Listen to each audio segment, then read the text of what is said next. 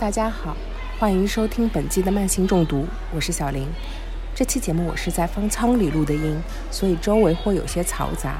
但是我们觉得这些都是生活的一个面相，所以并没有把底噪去除。关于上海疫情的播客或文章已经很多了，有些是关注老人，有些则是关注病人，但无一例外，他们所聚焦的都是一个个具体的、有血有肉有感情的人，而不是数字。有关的拓展内容我会罗列在 show notes 里，也会以 newsletter 的形式更加详细的进行整理。newsletter 的获取方式，请参见 show notes。这段时间，我们已经听闻或目睹了太多的不幸。相比之下，年轻人似乎幸运得多，因为他们没有基础疾病，在疫苗的加持下，大都表现出类似感冒的轻微症状。但是，和所有深陷疫情漩涡的人们一样，年轻人也是这次瘟疫的受害者，他们的声音也需要被关注、被听到。被同等重视。个体的人在这样的历史性灾难面前都是弱者。这期节目我们会以上海年轻人的视角来回顾这段时间的生活。在接下来的讲述里，没有任何劲爆的内容，有的只是些生活的琐事，是普通人不断努力，想要在疫情之下好好活着的故事。十二只梧桐五百个人能想象。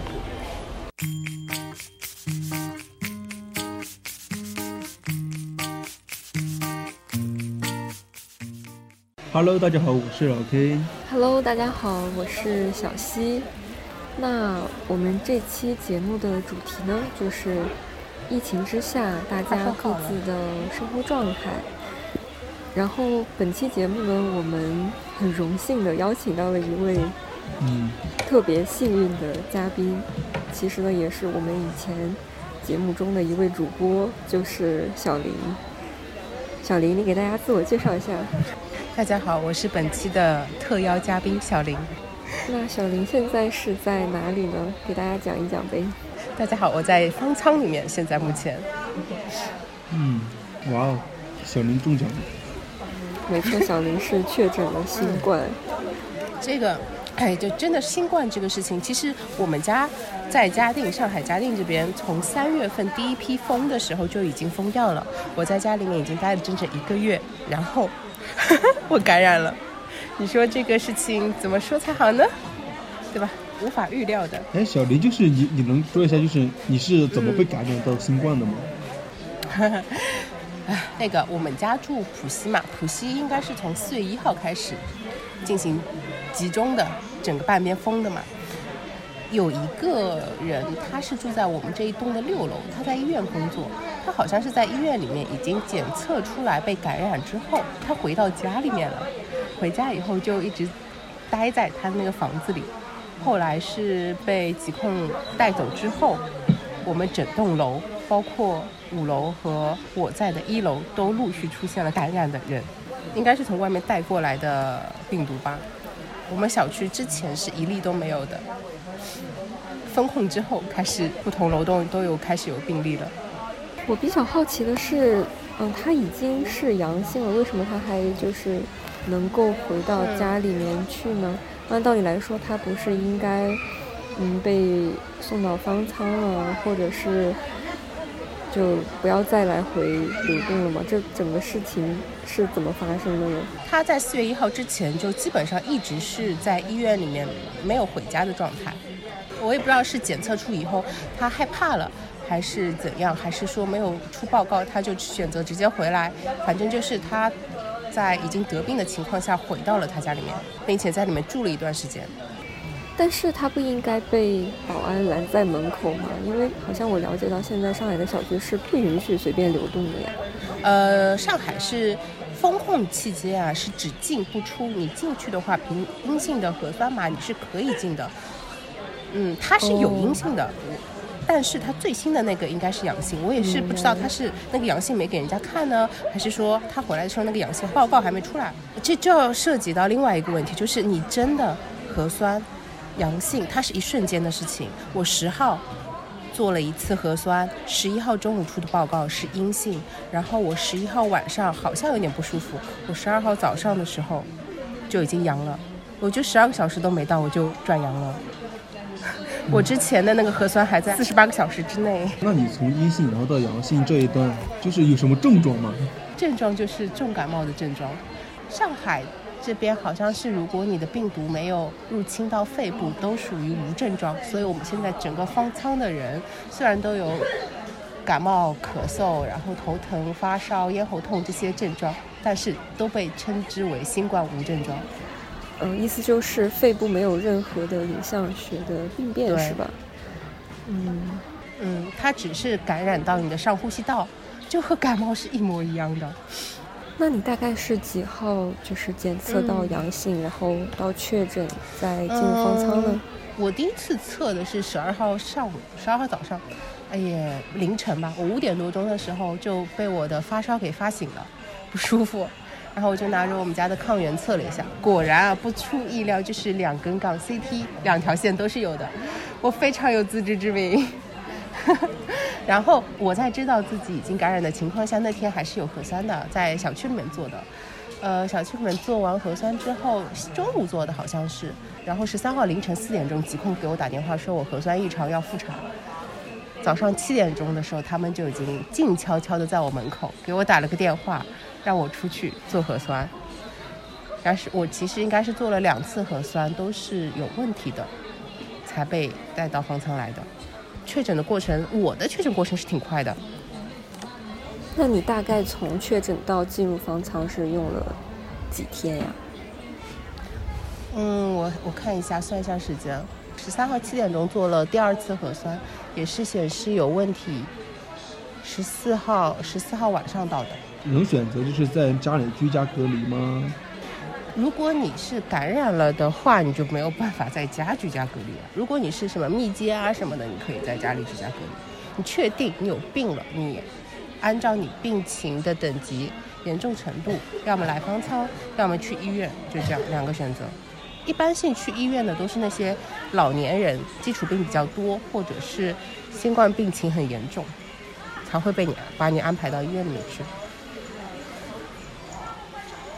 我有了解到，好像有一个小姐姐，她已经自己在家嗯都转阴了，然后仍然没有就是安排她去到方舱，然后结果呢，她都这这样都还是要要求被再把她接到方舱，然后两次核酸阴性才可以，就很离谱。但是我有一个问题，就是你说的那个小姐姐，她判断自己转阴是通过什么方式判断的呀？抗原吗？还是说核酸？嗯，应该是吧，他就是自己在家测的。那就是抗原。其实抗原的那个误差率是挺高的。呃，对，新冠传不传染是看它的 CT 值，这种精确的数值是没有办法通过一根线、两根线去判断的嘛。有的时候你那个抗原做出来，你的 T 线没有，但是你可能还是会有传染性，你会传播给别人，一定要通过核酸检测才能最终看你是不是治愈。嗯，所以所以我觉得网上很多这种消息还都挺片面的。嗯呃，在网上有看到他们说，因为方舱医院很多它是没有一些很完善的、呃分区管理的嗯措施，所以可能只是简单的按照呃轻型啊、重型这样划分一下。嗯但是有些人他们满足了连续两天阴性的可以出舱的条件，可能暂时还没有出去。那这样的话，如果在这个期间又住进了一批阳性的病人，他们就会嗯就会感觉到比较担忧，就会担心会不会出现男女呃交叉感染的这个情况。对，然后就是想问一下你在的方舱医院，它有没有一个嗯，就是一个分区的具体的一个措施？我觉得交叉感染这件事情，你从来没有生过这个病，你身体里面没有抗体，很容易交叉感染。你刚刚治愈，呃，身体里面有奥密克戎的抗体，你还那么容易被交叉感染到吗？我有点好奇，有点疑惑。这个我不太清楚。然后我们这边的话，我们这边是男生和女生是分开来的。我们这边五百多号人全都是女性，然后隔壁他们的空间比我们还要再大一点，估计有一千多号人全都是男性。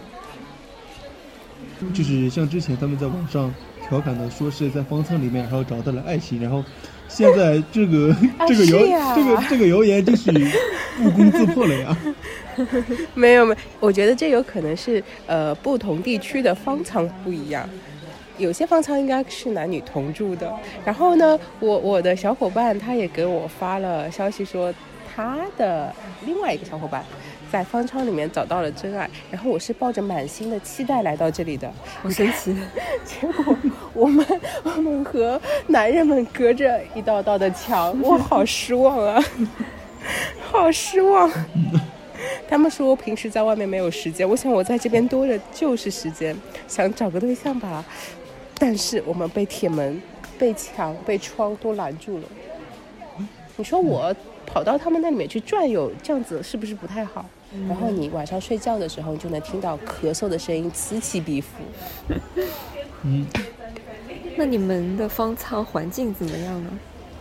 唉，这个吧，不得不说，这里都挺好，一日包三餐，三餐呢那个盒饭呢是两荤两素，还是都是不错的。但是这个卫生条件吧，的确是非常的艰苦。那个厕所，毕竟我们这边五百多号女同志，这种简易的厕所，呃，的确是有点堪忧。我第一天来的时候，我们这是新房仓，我是第一批过来的。过来的时候，哇，那个厕所没有人用过，非常的干净，我可开心了呢。第二天早上我起床的时候，哦，已经是遍地的粑粑，我已经没有踩进去的欲望了，哇，我真的是震惊了。就真的和网上 网上传的那些照片一样的吗？我觉得我们这边的情况好像比网上传的那边有可能更脏一点吧，因为因为毕竟粑粑在你的脚旁边嘛。网上我好像还没有看到粑粑哎。我我看到了，真的是好恶心。我看有的人说根本就不敢喝水，也不敢吃东西。呃，吃东西倒是敢吃的，因为我便秘，我拉不出来。因但是水我是真的不太敢喝，因为我没有办法控制我尿尿。我水喝的挺少的，然后我的嘴唇已经一直在起皮了。我努力克制我对水的渴望。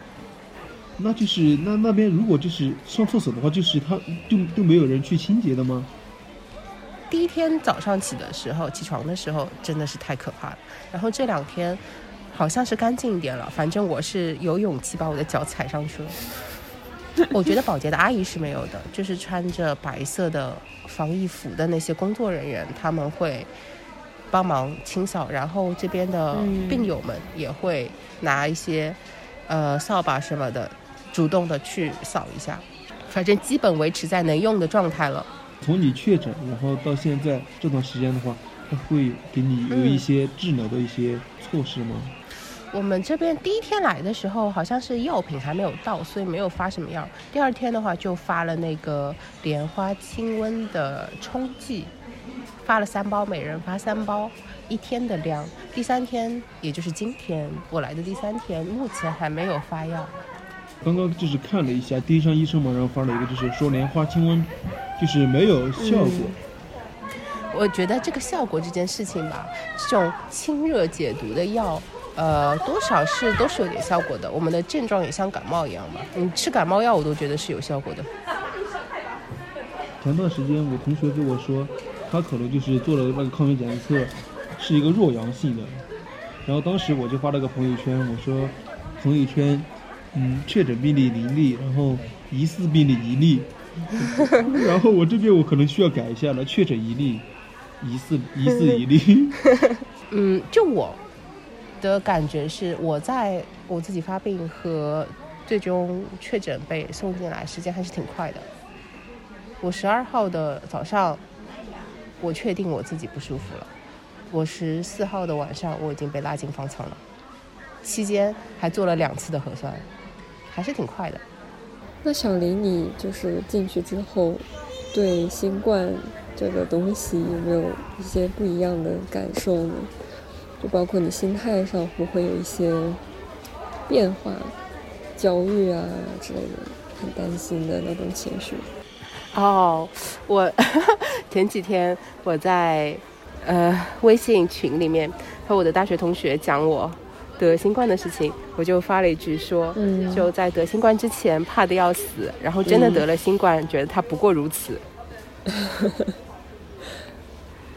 其实没什么，就跟感冒一样嘛，只不过要这个感冒呢，我得换个地方，换个住的地方感冒。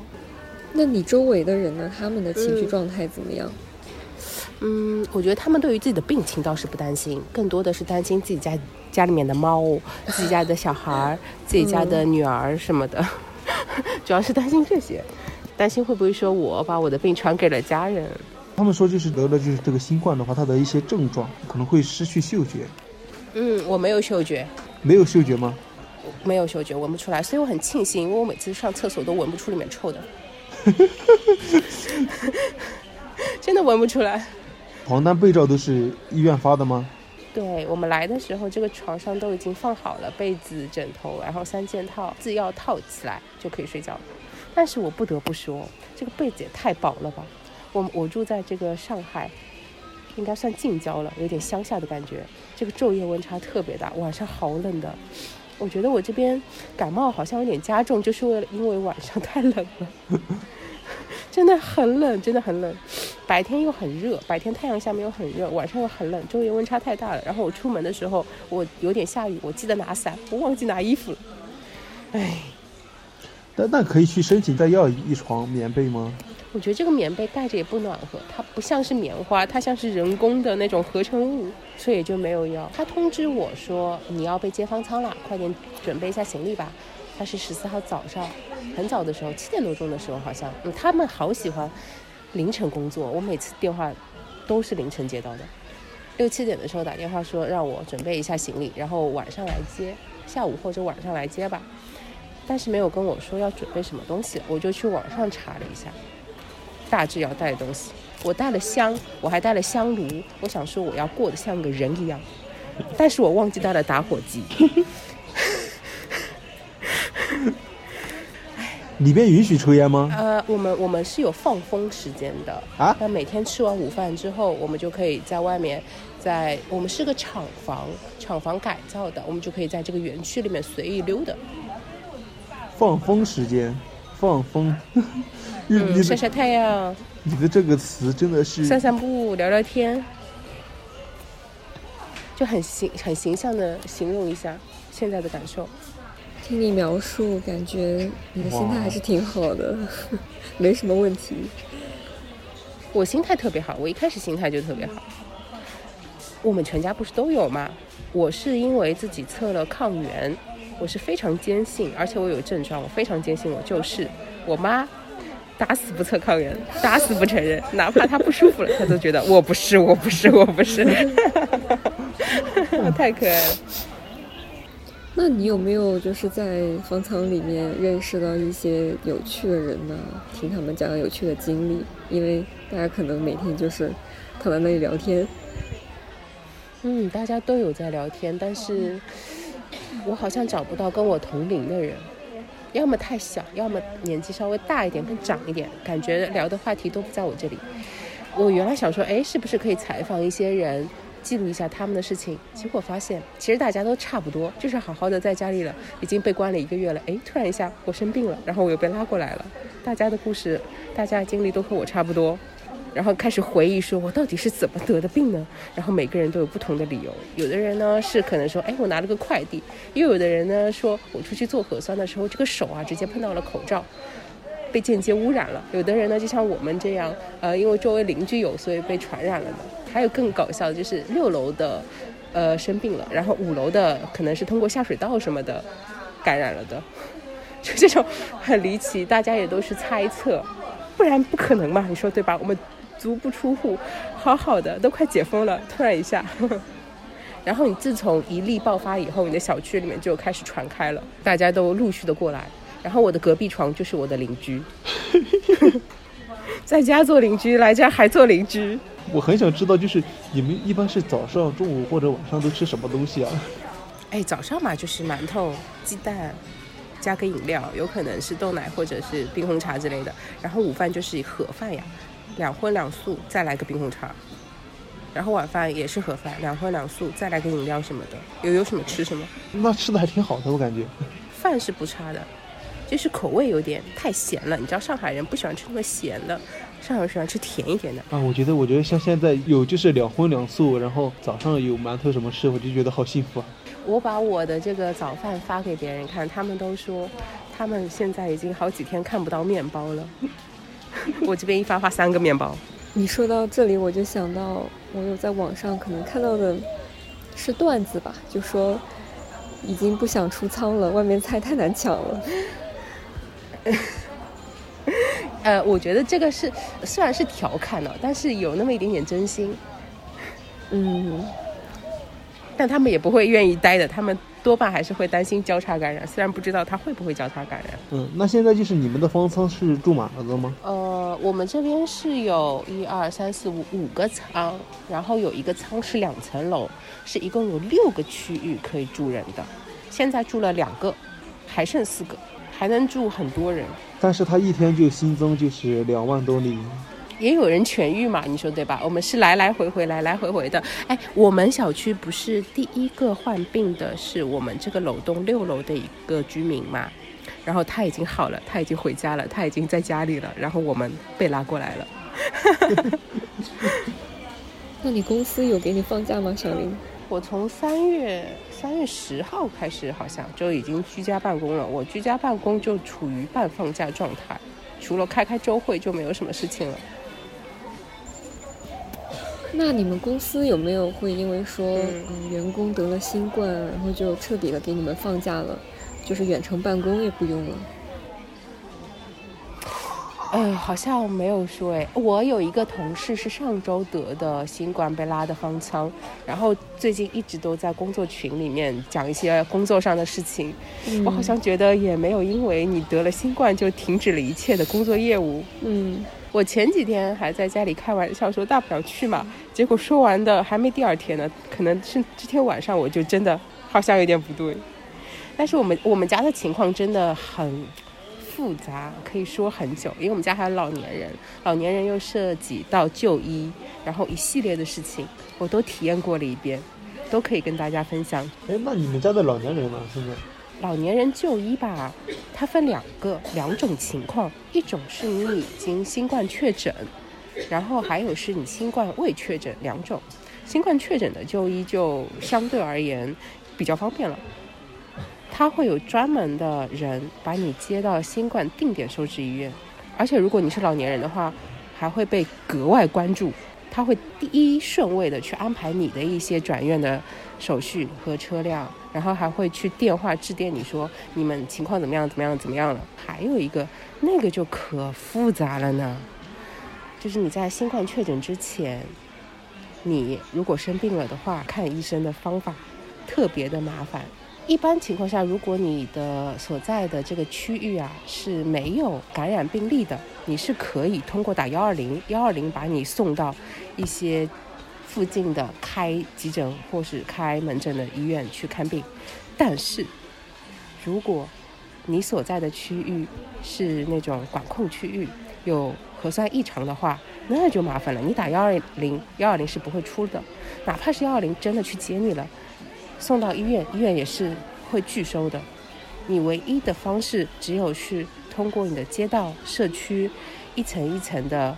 把你的情况反映上去，然后通过他们之间协调安排，把你送到指定的医院里面去，用专车，用这个区里面接送这种疑似病例或者是封控的区域里面的人员，他要用专车把你送到他们联系好的、事先安排好的医院，然后再去看医生。这个过程没有想象中的顺畅，怎么说呢？有可能有一点运气的成分在里面。那岂不是感染了新冠的，然后就医的流程会更快、更畅通吗？太奇怪了。但是，对它的流程是会变快，可是这个要取决于你的症状。如果你感染新冠，然后你不能说是感染新冠，是确诊新冠，你只有在确诊新冠之后，你才会有这种相对较快的行政流程。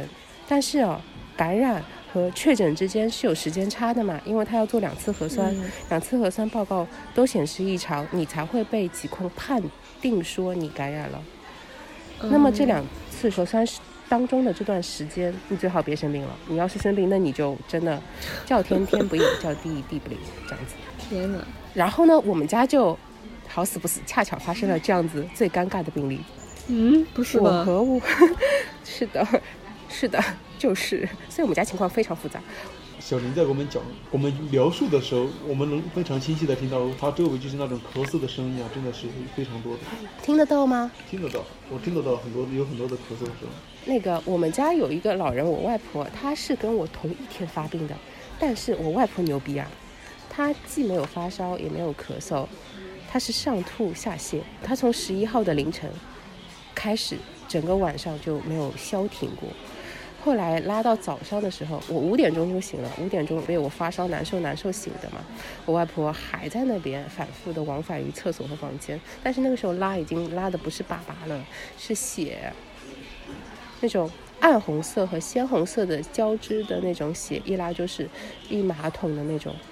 啊，那那，这这也是新冠的症状之一吗？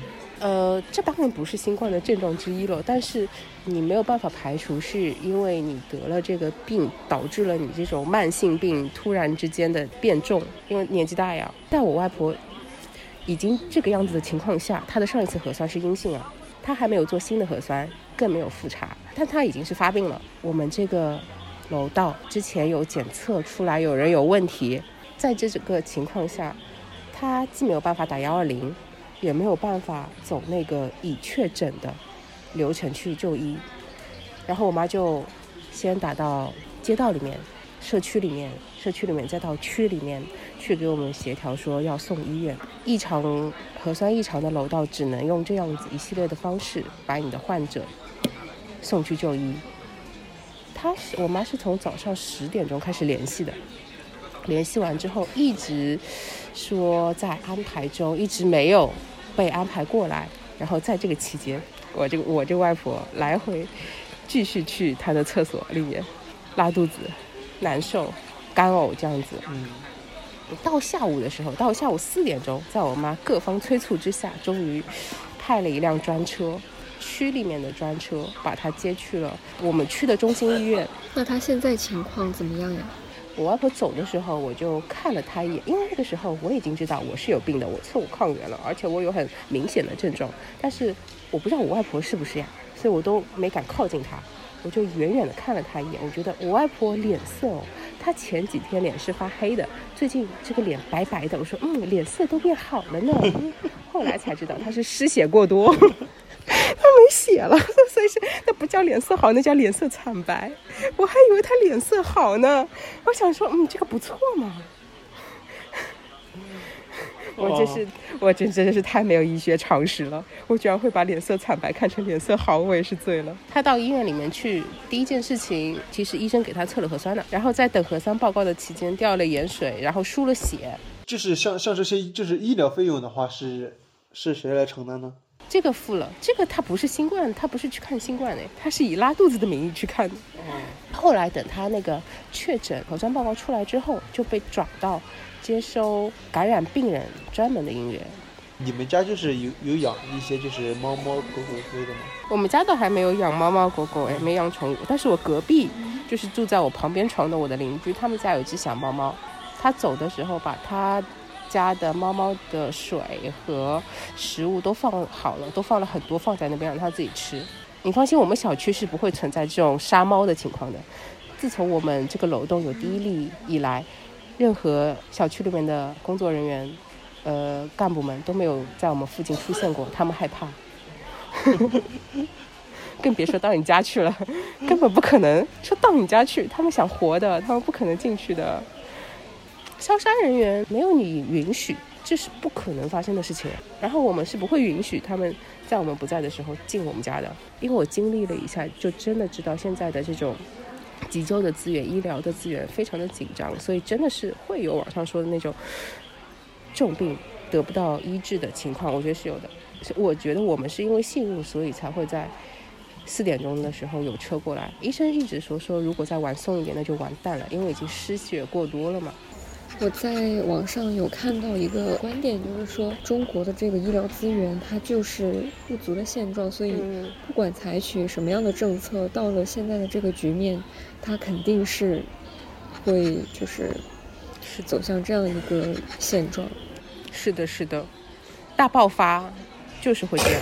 但是，呃，就是我之前听梁文道有一期，他说为什么呃内地这么坚持要清零，就是因为一旦说，那不用说大规模，哪怕是小规模的爆发，都会造成医疗资源的挤兑，因为中国人口基数实在是太多了嘛，然后本身的医疗资源又是很少的，本身就不成正比，所以清零也是逼不得已的举措之一吧。呃，我只能说我们家是因为比较幸运，还有就是我妈真的很厉害，她从早上就开始打电话，一刻没有停，然后她充分发挥了上海老阿姨那种吐苦水的那种能力，就很能讲，见到一个人就哭天喊地、哭爹哭妈的这种，所以把人给叫过来了。换了我肯定是做不到的，我根本就没有意识到事态严重性，我只觉得我外婆脸色还不错，都白回来了。我说一夜之间能白回来，真厉害。我真的是觉得我真的太傻了，我也不知道该该怎么说我自己好。但是但是能送送医就已经很幸运了，真的是。对，因为这这段时间看了很多新闻，就是都是一些就是送医医院不接所引发的一些事情，本身都可以很好的避免。就像我刚才说的那样，如果你的这个地区核酸有显示异常的话，哪怕你 OK，但是医院也是不接的，因为他害怕在医院里面。进行交叉感染，那真的损失太大了。整个医院停摆之后，本来就不够的医疗资源会变得更少。你一定要通过特殊的途径，然后特殊的途径的话，现在也走的不是那么通畅，就是因为人需求太大了，供给太少。虽然说一方面要取决于我们的运气，你被安排上了，但是还有一方面呢，就是要靠你自己的努力。你真的要不断的、不断的打电话，不断的、不断的求救，要发出这样子的信号。我妈甚至用上了威胁，她说：“如果你们不派车过来，我就用轮椅把老人家在满小区里面推着走，然后。”把人推到居委会撕咬死在你们的面前，我妈用上了各种的手段，嗯，放狠话，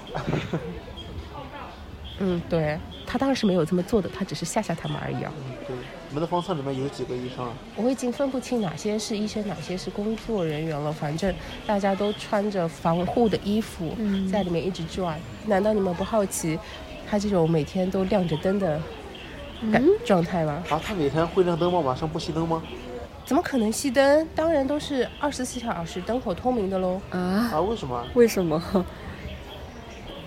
啊，你们不知道吗？不知道。所有的方舱都是不会熄灯的，方舱不熄灯的。我觉得有可能是因为两点原因吧。第一点就是安全原因，如果你熄灯了，发生了什么事情怎么办？就夜黑风高这种，就属于容易出事的。环境，而且这么多人，还有就是，如果真的熄灯，我觉得会害怕。原来是闲置的厂房里面，哪怕是你这么多人，大晚上的，如果真的把灯熄了的话，我估计很多人就会怕的睡不着了呀。然后这边大家就搭个天幕，我很机智的从家里带了一个毯子过来，然后把把它绑在我的床头遮光。哦。然后很多人没有带毯子，他们就把自己的床垫拆下来遮光。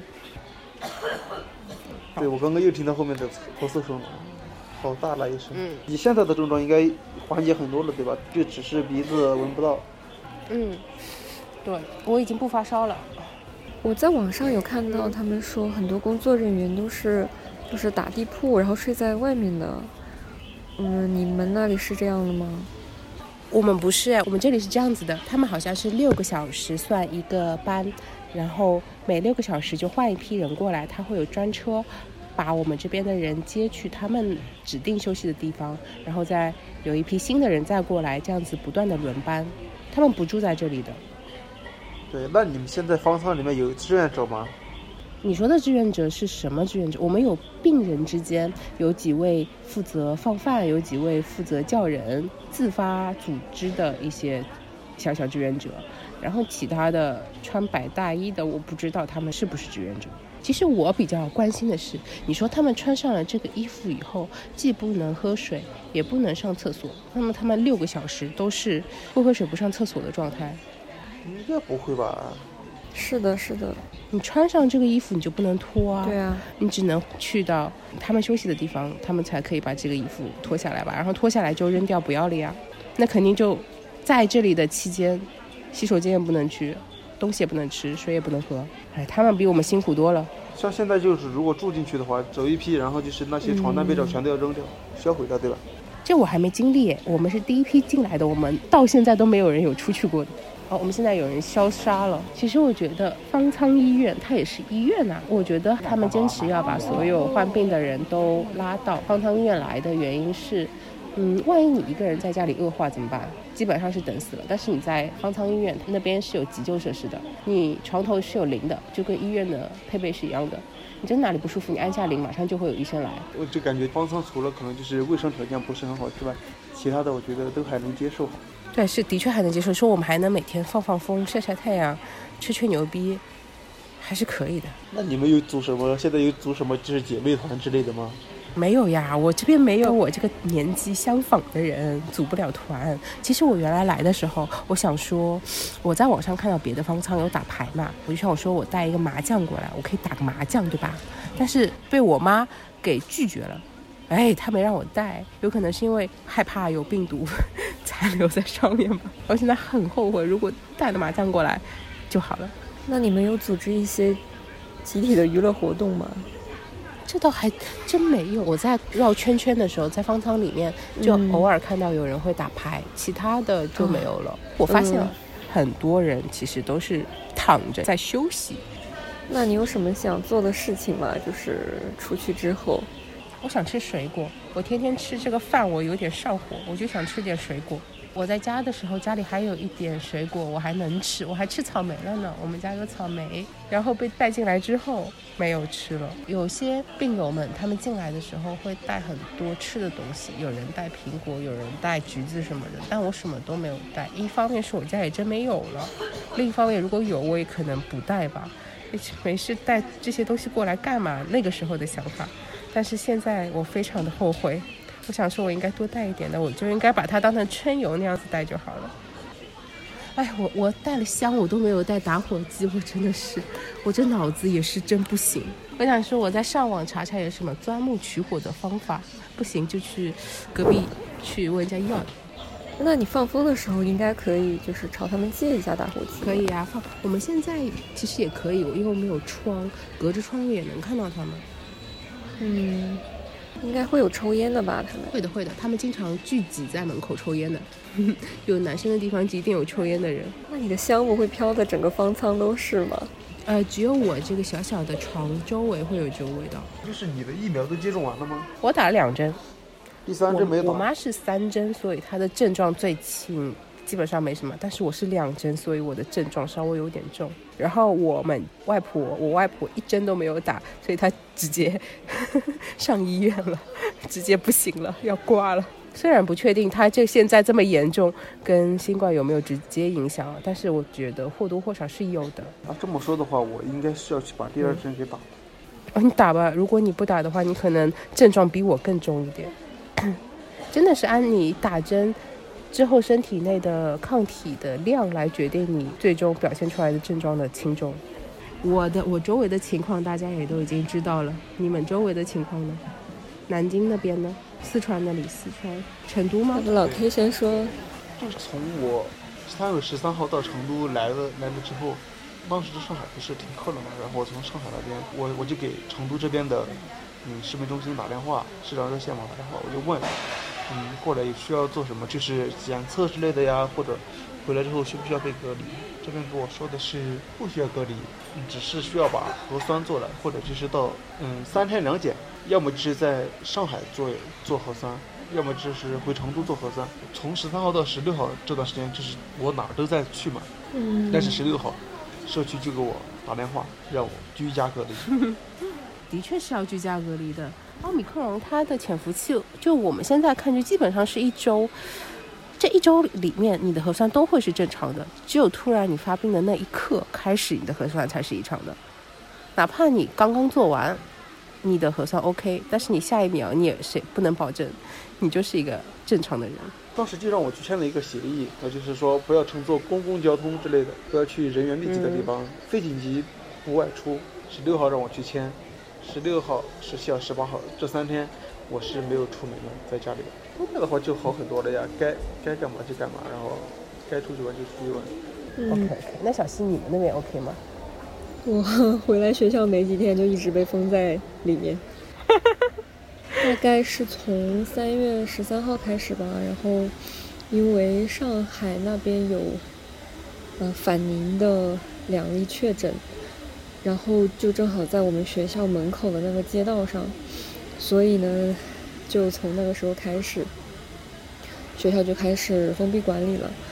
我们也出不去。其实可能这种情况会一直持续到学期结束吧，但也不光是我们这样了，嗯，应该是整个南京的高校都是这样的。然后甚至有的学校还不允许学生，呃，拿快递呀，或者是点外卖，然后我们就只能封在宿舍里面上网课。然后老师他们基本上也进不来，呃，学校的职工，就比如说食堂的那些。呃，阿姨啊什么的，他们也出不去，每天就只能睡在学校里面，基本上是这样吧。南艺好像前段时间直接告诉学生可以回家了，就是感觉嗯不会有什么解封的迹象了，暂时，这就是我们的现状。前一段时间是全域低风险嘛，然后没什么确诊了，但是可能就是因为上海这边压力太大了。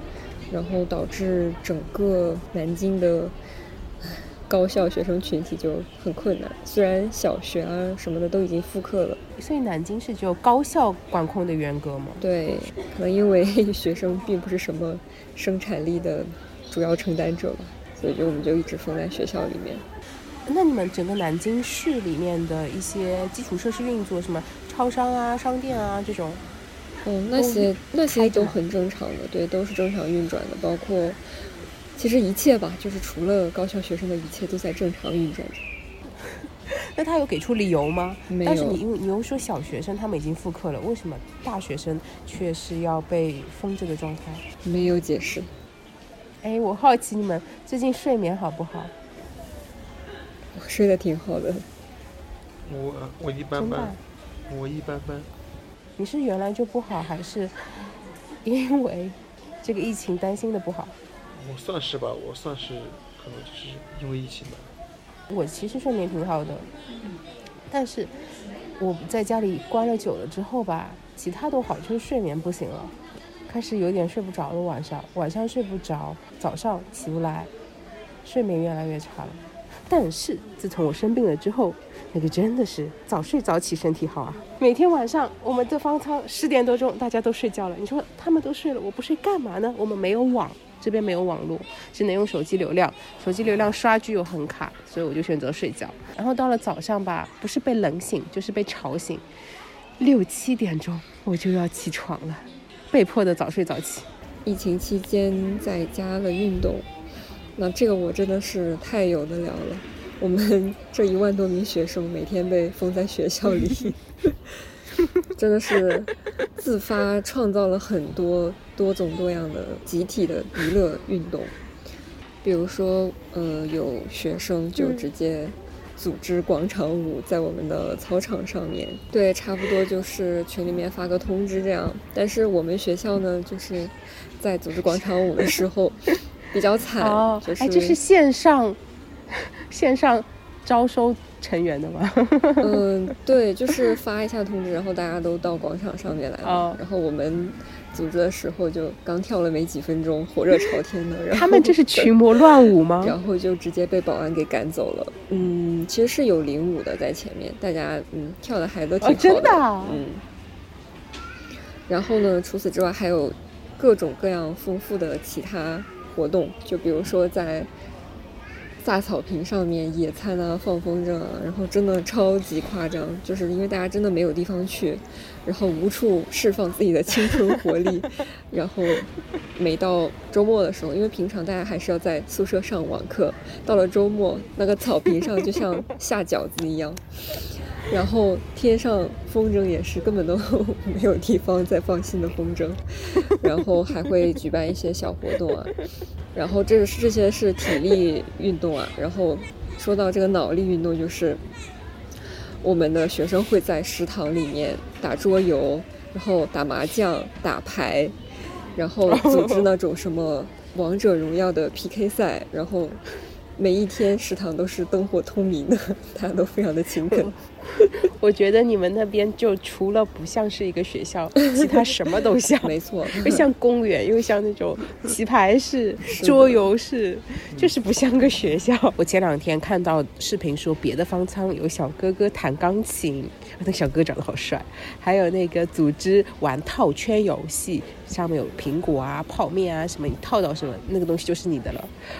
但是我们这边什么都没有，我们这边没有娱乐活动，有可能他们是一个相对比较成熟的方舱，我们这边是新建的方舱，有有点可能不一样吧。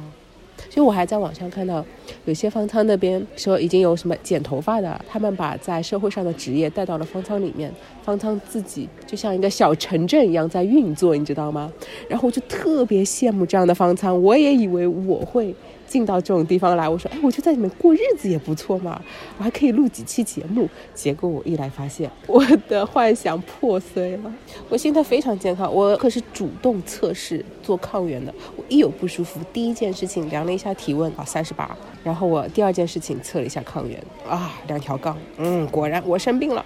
然后我就去刷牙、洗脸、吃早饭了。小林，你到时候那个就是，嗯，抗原检测的那个那个盒子可以给我留一个吗？两条杠的盒子可以啊，哎，你要我用过的还是我没用过的？用过的，我想要两条。用过的我怕给你传染给你。呃，反正倒是冲一冲我想留一个留在那儿，留个纪念。它是 CT 两根线，C 线代表你这次检测成不成功，如果成功，C 线一定会有颜色，T 线就是代表你身体里面有没有呃新冠的抗原，就是外面那层蛋白质。抗原检测的是病毒外面的蛋白质嘛，如果检测到了蛋白质。T 线就会有颜色，然后我 T 线是比较淡，就也没很重啦，我也没有很重嘛，对吧？我只是感冒，并没有感染到肺部。原来是这样，哎，谁电话响？我我隔壁床电话响，然后我隔壁床开始打电话了。哦，好好，小奶奶。哎，小奶奶好，我那个打三十几，早饭早饭呀，啊。哎呦，这个录音质量堪忧啊！哎呦，良心 呀！我有一个问题，就是你们在听到“团购”这个词的时候，你理解什么叫团购吗？我其实觉得你可以把它称之为团购，你也可以把它称之为厂家直销，就各个名字都可以。关键是它运作的这套方式，我现在总算是明白了。其实四月一号之前，虽然我们小区封了，但是我还是会出我们的楼道，在小区里面转悠的。我转悠的主要目的呢，就是去想要看一看他们是怎么买菜，怎么进行物品交换的。主要是两个渠道，哦，三个渠道吧。一个是官方的渠道，官方社区会发一些物资的补给，然后还有一个是。超商的网上平台，现在上海主要用的是叮咚、美团，还有饿了么。然后最后一个就是我们说的这种团购方式，它其实是私人、民间自发起来的。我这边可以给你提供一个方式，因为我那朋友让我给他买菜，然后我实在抢不到，我就开始找，就是跑腿小哥代买。不是，他是有一些就是超市会自己悄悄的开门，然后悄悄的买。你还是要通过平台呀，你要在饿了么下面下单，跟那个小哥说我要跑腿代跑代买东西嘛，你要跟他说我要买什么什么什么，然后他去帮你去买，也是通过这个平台下完单之后，然后他再通过他的一些渠道在马路上转悠，看哪些有人偷偷的买菜。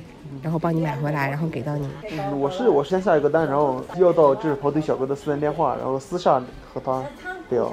你已经从平台转到私下了。对的。你牛逼。我还找到了一些超市，然后买到了买买到了很多零食，还有就是找到了一个就是水蔬菜店，买到了很买到了很多蔬菜水果。哎，你好厉害哦！你怎么你怎么比我们在上海的人找到的物资都要多呢？就是百度地图，然后上面搜一些就是店，然后超市，然后挨个挨个打电话问。对，我在他买过一次，然后知道了那个地址，然后我就找到了那个老板的电话，我就私下找那个老板买。中间就给我节省了很多费用。我我分享一个情况，就是我爸之前他有通行证，我们的小区我们的楼栋还没有任何病例的时候，他还可以进出小区的。然后呢，他在马路上走的时候，就看到有的罗森是卷帘门拉到一半的，里面的店员在卖东西，然后他就去买一点。然后呢，我爸有一点很聪明，他跟踪那些外卖小哥和跑腿小哥，跟在他们的后面，然后。找到了他们 拿物资拿货的菜市场，然后我爸再偷偷的从后门再溜到菜场里面去进行采买。我我就是觉得，就是我们现在其实说的这些方式，都是我们发挥人民的聪明才智自己找到的。对，就是对，就是你在盒马上、盒马啊、叮咚啊上面根本我是根本抢不到的。哦，对，还有盒马，我刚刚把盒马都给忘了。其实盒马、美团、叮咚，他们因为有自己的蔬菜的供应链嘛，所以在疫情下，它也是可以配送的。可问题就是，配送人员也不够，有可能菜的运输也不及时，所以每天开抢之后，基本上是抢不到的。很少情况下能通过他们的平台抢到食物。两天，然后我就没有抢过，然后我就哎去找其他途径了。刚才说的方式除外，还有小区里面居委会里面发菜，但是居委的菜呢，有的时候延时的很厉害，你要先去登记，登记完之后要过好多天，菜才会到你的手上。发的呢是国家给的。整个区行政单位层面，每户人家都发的，但是你买是你单独你们家想要再采购一些吃的其他的东西，你可以再去买。如果光靠发，你这是解决不了你们家的燃眉之急啊。发的话是其实有限，嗯，不太够，可能这样说吧。你还是需要单独再采买。如果只吃街道里面发的那些菜，估计所有人都得收。上海现在的菜价其实我感觉是挺贵的。啊，还有一点，我给大家介绍一下团购的运作机制。是有一个人他能够找到直接的供应商，然后在一方面在收集小区里面的需求，通过微信里面的接龙也好，然后或者是电子在线的表格也好，把所有的需求收集好之后，汇总在一起，给到那个。食物的供应商，然后供应商就把东西拉过来，拉到你所在的小区，然后通过团长把所有的物资分发下来，就是这么一个流程。但是让我感到疑惑的是，我不太确定这种方式它到底是正规还是不正规，因为我看到的是有些他们发放这些物资、运送物资的人是穿着防护服的，还挺专业的。但是他们却是在凌晨十二点的时候，静悄悄、暗搓搓的去发放东西，就让我很疑惑。这有一点就跟跑腿小哥，我觉得一样，都是属于灰色地带的感觉。你说他们去那种菜场里面拿东西，帮人跑腿代买，其实。照理说那些菜场也应该都是关着的嘛，但是啊，据我爸描述，他们菜场里面所有的食物都是一包一包、一包一包打包好的，有不停的有跑腿的外卖的小哥过来拿东西的，已经做成了一个相对比较完善的产业链了。哎呦，喜天夜里，喜天夜里过来要过来两百个人了。那边确实是。哎，喜天夜里向，阿拉阿拉本来只有。是的。因为我的隔壁床打电话声音就挺响的，他耳朵好像不太好。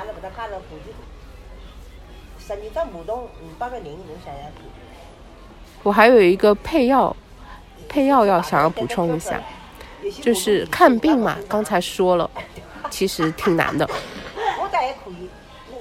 你在没有确诊新冠之前，如果你想要看病的话，你会有各个方面的阻力。呃，配药的话，其实配药我们是没有办法配的，只能把所有的医保卡，然后把你需要的药物汇报给我们的居委会，然后居委会里面把你整个小区的信息都收集齐之后，有专门的医生过来，把你们要的这些呃药给送过来，专业的医生帮你去配药，然后居委会再发放，只能通过这样子的方式配到药。你光从理论上的面来看，这些流程好像都是可以的，对吧？看病说我可以有一层一层。进行信息的采集，然后不同的人我进行分类，然后配药也是我把信息收集起来，我有专人给你配送，看上去好像是没有问题，但是他们忽略了一点，就是病情这个东西啊，有可能一瞬之间就爆发出来了，发病之后是没有时间让你去走这些流程的，觉得还是还是还其实还是有一点不够完善。忽略了事态的紧急性，不是所有的情况都适合走这个流程的，应该再来个应急预案，专门留一批人或者是一批资源去处理。最最紧急的事情，因为我住嘉定嘛，也不是特别好的地方。然后我们这个小区呢，也是那种老破小，不是那种高楼大厦、非常富丽堂皇的房子。你作为一个年轻人，你得新冠确诊之后，你的流程是相对比较顺坦的。如果你没有什么基础病，你就是来方舱。我阿姨他们单位里面有一位小组长，他是胃胃穿孔，胃穿孔一开始幺二零叫不到。就用单位里面的抢险车把他紧急送出去了。抢险车是可以在新冠期间封闭期间开出去的。然后送到医院去之后，一开始小医院嘛没收，然后去大医院收下来，进到 ICU 之后，有可能是因为送医耽误了，人就走了。胃穿孔，你说走了，真的好难让人想象啊！这个世道啊，在上海胃穿孔你得不到就医。就是发生在我们身边的事情。